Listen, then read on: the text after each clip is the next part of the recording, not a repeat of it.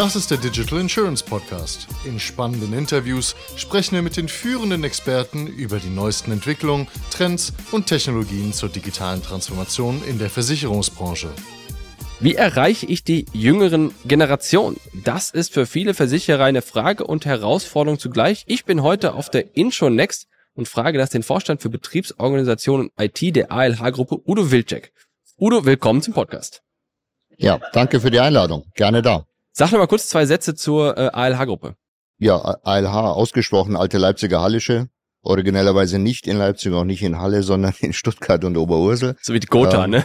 Genau wie Gotha. Ähm, mittelständischer Versicherer, zumindest nennen wir uns so, selber so, 3000 Mitarbeiter, mehrere Millionen Kunden werden von diesen Kollegen betreut. Also ich würde mal sagen, ganz guter und erfolgreicher Markt. Und jetzt bist du hier auf der Intro Next auf einem Panel. Worum geht's da? Ja, wir reden über das Thema Kundenzentrierung, beherrschen das Thema ja auf vielen Panels und hier ganz speziell über die Generation Z. Also die. Wer ist das denn? Das sind so die jungen Leute, so wird es zumindest definiert, zwischen 11 und 26. 11 und 26. Und die sind jetzt für Versicherer inwiefern relevant? Die müssen jetzt kein Haus versichern, oder seltenst. Nö, das tun sie nicht, aber sie sind natürlich die Kunden der Zukunft logischerweise. Also sind wir, genau wie die Kollegen, natürlich auch sehr, sehr nahe dran. Klar, wenn du zwölf Jahre bist, hast du noch, natürlich noch kein Interesse an Versicherungen, aber das Ganze beginnt ja spätestens dann, wenn die, wenn die jungen Leute in die Ausbildung gehen, wenn sie ins Studium gehen oder wenn sie ihre erste Wohnung haben beispielsweise oder erstes Auto, dann wird es auf jeden Fall interessant. So, und jetzt mache ich ganz viel TikTok für die einfach, oder was? wir, wir machen alles. Klar, okay. wir sind natürlich auch auf, auf allen sozialen Kanälen dabei und bespielen natürlich das Thema. Wobei es geht sehr, sehr stark darum, natürlich Informationen zu vermitteln, weil, also, obwohl die Generation Z ja natürlich Digital Native sind, klar läuft ja alles über, über Digitalisierung, ist es ja trotzdem so, dass für die Informationssuche die Kanäle genutzt werden. Ne? Bespielen wir, stellen wir alles zur Verfügung. Für die Entscheidung aber ist immer wieder feststellbar, dass die Eltern oder auch tatsächlich Berater da eine wichtige Rolle spielen. Auch mit 26 noch? Also die Eltern? Natürlich abnehmen, ja, ja, okay. je, je mehr man an die Obergrenze rankommt. Aber in der Tat sind die Eltern ein, ein sehr, sehr wichtiger Berater und Entscheidungs, eine Entscheidungshilfe. Dementsprechend Berater und Eltern. Dementsprechend muss ich als Berater mit den Eltern reden. Oder wie? Das stimmt. Also die, die Berater werden ja von den Eltern meistens mit reingeholt oder werden empfohlen, um mit den jungen Leuten dann, dann entsprechend zu reden. Wir versuchen von unserer Seite ja sowohl den Beratern Unterstützung zu geben im Sinne von, von altersgerechten Informationen. Wir bespielen aber auch, wenn wir so mal über Informationen gehen, nicht nur die Jugendlichen an der Stelle, sondern die Informationen gehen auch gleichzeitig an die Eltern. Wie ist es, wie geht man mit folgendem Thema? Ich habe zwei, äh, nicht Konflikte damit, Gottes Willen. Und erstens, warum, das klingt so, als ob alle 20-Jährigen gleich wären, das sind sie natürlich nicht. Mhm. Und das zweite ist, das kommt mir jetzt so vor, als ob jetzt die Eltern bei Facebook unterwegs sind mhm. und das ist auch komisch. Mhm. Das gleiche Thema hatten wir bei diesem Thema Nachhaltigkeit, wenn jetzt der SUV-fahrende Vermittler, der nachhaltig Policen verkaufen will, ist auch wenig glaubwürdig. Das mhm. heißt, ich frage mich, wie man damit umgeht. Ich frage mich, wie Berater damit umgehen. Ich frage mich, müssen 16-Jährigen, auch 16-jährige Berater etwas verkaufen? Insofern es jetzt ginge. Ich weiß gar nicht, ob es geht. Wahrscheinlich geht es, ne? aber mhm. ist egal. Oder ja, was, was denkst du dazu? Also ich glaube, das differenziert sich sehr stark zwischen, sagen wir, der, der unteren Gruppe, also irgendwie der, der, der 11 bis, sagen wir, 18-Jährigen, ja. die ja selber ja keine Verträge zeichnen können, wo natürlich das Interesse für Versicherungen extrem übersichtlich ist, wenn ich es mal vorsichtig formuliere. Ähm, wenn überhaupt da irgendein Thema zum Tragen kommt, dann wird das sehr, sehr stark von den Eltern getrieben. Ja? Was kommt denn überhaupt in, in Frage? Also BU oder was in Altersvorsorge? Ja, also beispielsweise, also wir haben, wir haben eine Reihe von Produkten für so eine Altersgruppe. Wir haben zum Beispiel eine, eine Berufsunfähigkeit für Kinder und Studenten. Wir haben aber auch, auch, auch Lebensversicherungen für diese Altersgruppe oder Rentenversicherung. Aber ich glaube, natürlich denken ein 15-Jähriger nicht über Rente nach oder BU logischerweise. Warum soll ich was von meinem Taschengeld abgeben oder von meinem hart erarbeiteten, selbstverdienten Geld für irgendein späteres genau. Ereignis, ne? In der Regel werden es natürlich die Eltern zahlen und wenn überhaupt, dann kommt das Interesse von den Eltern im guten Sinne für die Kinder als solches. Ja. Ne? Klar, das Ganze ab 18, wenn tatsächlich das Thema Studium, eigene Wohnung, Auto und so weiter zum Tragen kommt, dann steigt das Interesse. Zumindestens, dass man eher eine Versicherung hat, aber vielleicht nicht unbedingt der Wunsch und der Wille, sich mit den Informationen auseinanderzusetzen. Deswegen, wir, wir stellen Informationen digital zur Verfügung, können natürlich jederzeit abgerufen werden, aber wir stellen fest, dass die Gespräche, wenn es um eine Entscheidung geht, halt face-to-face -face mit den Eltern, vielleicht sogar mit einem Berater, den die Eltern hinzuziehen, läuft. Also die, diese, diese Customer Journey, über die immer so schön gesprochen wird, die ist nicht voll digital für diese Altersgruppe, sondern wird immer wieder unterbrochen durch äh, persönliche Kontakte. Vor allem sind ja auch die 11 bis 26-Jährigen anders als die 27 bis 40-Jährigen, anders mhm. als die 41 bis 60-Jährigen und die anders als die alle, die drüber sind. Mhm. Also dass, dass eine Zielgruppe nach Altern segmentiert unterschiedlich ist, ist ja jetzt auch jetzt nichts Beeindruckendes, oder? Nö, ist es ja auch nicht. Deswegen, also es ist nicht so, dass wir ein, ein, ein Tischfeuerwerk abbrennen für einzelne Altersgruppen, sondern das, was wir, sag mal, zur Verfügung stellen, geht eher in die Richtung der Leute, die, sag mal, digital affin sind. Das ist auch ein 35 oder ein 45-Jähriger.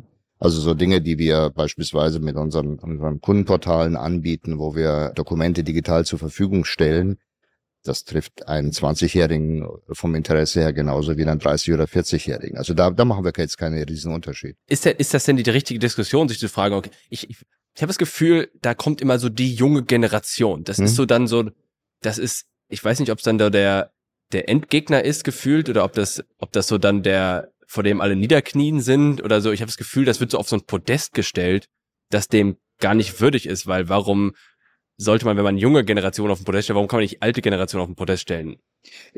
Tun wir ja am Ende des Tages auch. Also da einen Haufen Podeste inzwischen, stelle ich fest. ähm, also ich glaube, das ist so ein, so ein, so ein irgendwie so ein, so ein menschliches Thema, dass man versucht, irgendwelche Schubladen zu finden, Podeste zu finden, wo man dann irgendwelche Strategien ableitet oder wo man glaubt, also die Leute sind da gleich in einer solchen Gruppe. Das ist natürlich mitnichten so. Also so gesehen bin ich vollkommen bei dir. Die Diskussion innerhalb dieser, dieser Gruppen macht jetzt keinen großartigen Sinn. Man glaubt immer, wenn, wenn eine neue Generation kommt, dass die vollkommen anders ist. Aber was wir jetzt im nüchternen Leben feststellen ist, naja, so viel anders als die Generation davor ist es auch nicht. Ja, also weder vom Interesse noch vom Informationsbedarf. Vor allem ist es ja so, dass sich die Generationen in ihrem Älterwerden auch verändern. Bestes Beispiel ich selbst digitale Bankkonten, alles. Ich erzähle immer wieder gerne und glaube langsam weiß es jeder, dass ich, dass wir bei der Sparkasse sehr glücklich sind mit unserem Banking und dass man eigentlich meinen müsste, dass ich hier voll auf N26 und Co. abfahren würde. Mhm. Ich habe da eine persönliche Historie, aber unabhängig davon, was wir brauchen, sind Gemeinschaftskonten, wir brauchen Darlehen, wir brauchen irgendwelche Kindersparbücher, Tagesgeldkonten, mhm. Dinger. Äh, das muss alles irgendwie zusammen funktionieren. Wir müssen irgendwie überall Geld abheben. Mhm das ist etwas, was die vermeintlich jungen Banken in dem Falle einfach gar nicht machen, weil es gerade das Thema Darlehen und ist, ist einfach gar nicht auf den Radar. Das heißt, während ich als jüngeren Jahren als Single so ungefähr noch andere Bedürfnisse habe, ich jetzt mit Familie die gleichen Bedürfnisse wie wahrscheinlich auch die Generation vor mir in den jeweiligen mhm. relativen äh, Abständen. Ähm, dementsprechend, da passiert auch gar nicht viel. Also ich, ich teile die Einschätzung als solches. also kann ich noch nicht mal widersprechen. Also es verändert sich ja über das Leben hinweg, über die entsprechenden sag mal, Punkte, jetzt Heirat, Kinder, Haus, wie auch immer. Und da würde ich mal stark annehmen, dass die jüngere Generation, also die, die, die heute in Z sind, wahrscheinlich sich nicht viel anders verhalten dürften in 20 Jahren, als wir das vielleicht heutzutage tun. Also wie muss man jetzt diese Diskussion führen? Ich meine, ich finde es immer gut, Diskussionen zu führen oder Debatten dazu ich würde jetzt nicht sagen, dass man da aufhören musste, darüber zu reden. Aber muss man, was muss man machen? Also ich denke, man muss einfach dabei sein. Also wie, wie vorher gesagt, wir sind dabei, wir sind auf diesen ganzen Social-Media-Kanälen dabei, versuchen Informationen zu bespielen. Ich glaube, wenn du nicht dabei bist, dann Klar. bist du nicht, nicht Teil dieser gesamten Diskussion oder der Wahrnehmung als solches. Da jetzt aber wirklich vollständig andere Wege zu gehen, zumindest würde ich jetzt mal sagen, ist in der Branche keinem so wirklich glorreich was eingefallen. Ja. Also machen wir das, was wir, wir sind dabei, wir, wir, wir bespielen die Informationen und versuchen natürlich im Endeffekt auch die, wenn, wenn tatsächlich für bestimmte jüngere Gruppen ein Interesse da ist an Produkten, versuchen wir das natürlich abzubilden, klar. Aber damit ist es ehrlich gesagt nicht viel, wirklich viel anders als für die Generation davor. Eben, das ist die Aufgabe von Marketing, sich mit Bedürfnissen der Leuten auseinanderzusetzen und die Bedürfnisse ändern sich mhm. aufgrund, weil die in ihrem Leben voranschreiten, weil neue Technologien im Markt entstehen, weil sich die Umwelt verändert. Mhm. Das eine betrifft halt die Jüngeren, das eine betrifft die Älteren, das ist so zwischendurch. Und das ist eigentlich, worüber wir reden, ist eigentlich die originäre Aufgabe des Marketings, sich mit solchen Sachen zu beschäftigen. Und damit sind sie, glaube ich, auch ganz glücklich, sich damit zu beschäftigen. Ja, ist, ist ja auch vollkommen richtig, so die neuen Themen entsprechend aufzunehmen. Also, weil du vorher mal Nachhaltigkeit als Beispiel angesprochen hast. Klar, Nachhaltigkeit ist momentan ein Riesenthema. Natürlich auch bei uns, sei es in Produkten, in Services und allem drum und dran. Auf der anderen Seite und das ist etwas, was immer noch nicht so wirklich sauber nachgewiesen ist. Wie viel mehr sind Menschen beispielsweise bereit, egal in welcher Altersgruppe, für Dinge zu bezahlen, äh, nur weil es nachhaltig ist. Also ich glaube schon, dass es steigt Schritt für Schritt. Aber jetzt vollständig drauf zu setzen, weiß nicht, ob das der richtige, der richtige Weg wäre. Da bin ich 100% dabei, was ich, wir hatten früher solche Gespräche schon, da hatten wir auch mit Produktverantwortlichen, glaube ich, Gespräche geführt. Die hatten dann Nachhaltigkeitsprodukte eingeführt in den Vorstudien kam dann gleich irgendwie 30 Prozent wollten, waren bereit, irgendwie einen Euro mehr zu bezahlen oder sowas mhm. in der Art. Und am Ende haben das dann nur fünf Prozent abgeschlossen. Das mhm. ist, da ist, das Problem an Nachhaltigkeit ist, dass ich glaube, dass mich das nicht persönlich, ich spüre seltenst persönlich, dass sich da was tut. Klar mhm. kann ich, klar spüre ich, wenn irgendwo es zu heiß wird und all sowas. Mhm. Aber ich habe genug, ich habe zu wenig Kausalität, die offensichtlich wird, als dass ich jetzt als Einzelner sagen würde, alles klar, weil ich gestern nicht das nachhaltige Produkt gekauft habe, brennt mir heute die Sonne auf den Nacken und ich habe Sonnenbrand und es mir, ja. es geht mir nicht gut und sowas. Kann, kann man ja vielleicht noch eher bei, bei Produkten, die jetzt irgendwo im Nahrungsmittelbereich oder so sind, am ersten nachvollziehen. Aber ehrlich gesagt, Versicherung und Verbindung zu brennt mir auf dem Pelz ist, ist ein eher schwierigeres Thema, würde ich mal ja. sagen. Aber in der Tat ist es so, dass klar wir das Thema Nachhaltigkeit bespielen und, und, und auch entsprechende Produkte haben, Kapitalanlagen und, und alles, was dazugehört. Aber es spielt in der Tat für die, für die Kaufentscheidung im Moment, vor allem denke ich auch für die, für die jüngere Gruppe, die, über die wir jetzt gerade reden, eine nach wie vor untergeordnete Rolle. Das mag sich ändern im Laufe der nächsten Jahre, aber im Moment ist es noch nicht wirklich signifikant. Also in meinen Augen brauchen wir einfach eine Kultur dieser konstanten Anpassung an eine überraschend konstant sich mhm. ändernde Welt. Ja gut, ich meine, das schaffen wir ja am Ende des Tages alle. Ich meine, vor, vor drei Jahren haben wir uns an Corona angepasst, mit allem, was dazugehört. Ähm, und wir werden es natürlich auch schaffen. Ne? In allen Branchen, auch, auch die Versicherung macht das konstant. Aber es ist richtig, das ist halt nun mal der normale Lauf des Lebens, dass man sich anpasst. Ich glaube, das Ding heißt Evolution. Echt, äh, vielleicht muss man eher über neue Wege zu diesem Versuch, gerade das Wort zu eine neue Zielgruppe zu verhindern. Aber das sind ja dann, es sind ja schon neue Zielgruppen, die immer wieder nachkommen, die dann mhm. einfach wie ein weißes Blau Papier neu betrieben werden von den dann herrschenden Umständen. Also das ist ja, glaube ich, eine Sache, das ist, ich will das nicht mit der Maschine mit Fließband vergleichen, wo immer neue Sachen rauskommen, aber das ist ja schon so, dass du quasi diesen neuen Strom an Leuten zwangsläufig hast, der programmiert ist mit den dann jeweils aktuellen Themen der Zeit. Mhm. Das ist ja wahr. Und und da kann man, glaube ich, einfach andere Wege wählen. Es, es gibt, es gibt Versicherer, die machen einfach einen auf Content Marketing, weil vielleicht auch jetzt hier die Suchmaschinenoptimierung an ihre mhm. Grenzen gestoßen ist. Mhm. Dann hast du da äh, Social Media, da hast du plötzlich ein, ein höheres Bewusstsein von authentischen Materialien, also das, das einfach dass, dass die, die Relevanz von authentischer Kommunikation, ehrlicher Kommunikation, transparenter Kommunikation, auch wenn es vermeintlich ehrlicher ist, aber sei es drum, dass das einfach mehr in den Vordergrund gerückt wird, das ist eine, das ist eine Sache, das beobachten, kann man ja schon beobachten, ne? Nein, mhm. also ist sicherlich so und man, ich denke, es ist auch genauso beobachtbar, dass die Branche in Summe das ja auch aufnimmt und, und verarbeitet, wie du richtig sagst, Content und was man da anbietet für die Kunden, für die Vertriebspartner. Da sind wir genauso wie, wie die Kollegen in anderen Versicherungsunternehmen unterwegs.